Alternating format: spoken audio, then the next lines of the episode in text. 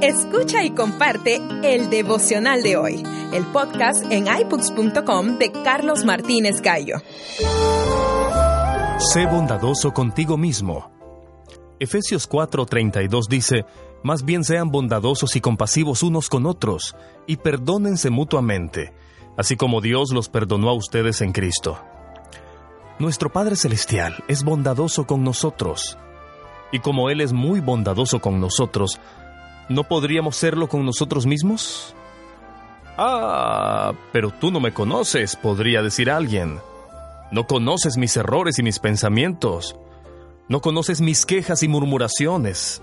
No, no, no las conozco. Pero Jesús sí. Él sabe todo acerca de ti. Y no por eso te niega su bondad. ¿Acaso Él, conociendo todos tus secretos, se ha echado para atrás en alguna promesa o ha pedido que le devuelvas algún regalo? No, Él es bondadoso contigo. ¿Por qué no tienes que ser bondadoso tú contigo mismo? Él olvida tus errores. ¿Por qué no haces lo mismo tú con tus errores? Él piensa que vale la pena vivir el día de mañana. ¿Por qué no estás de acuerdo?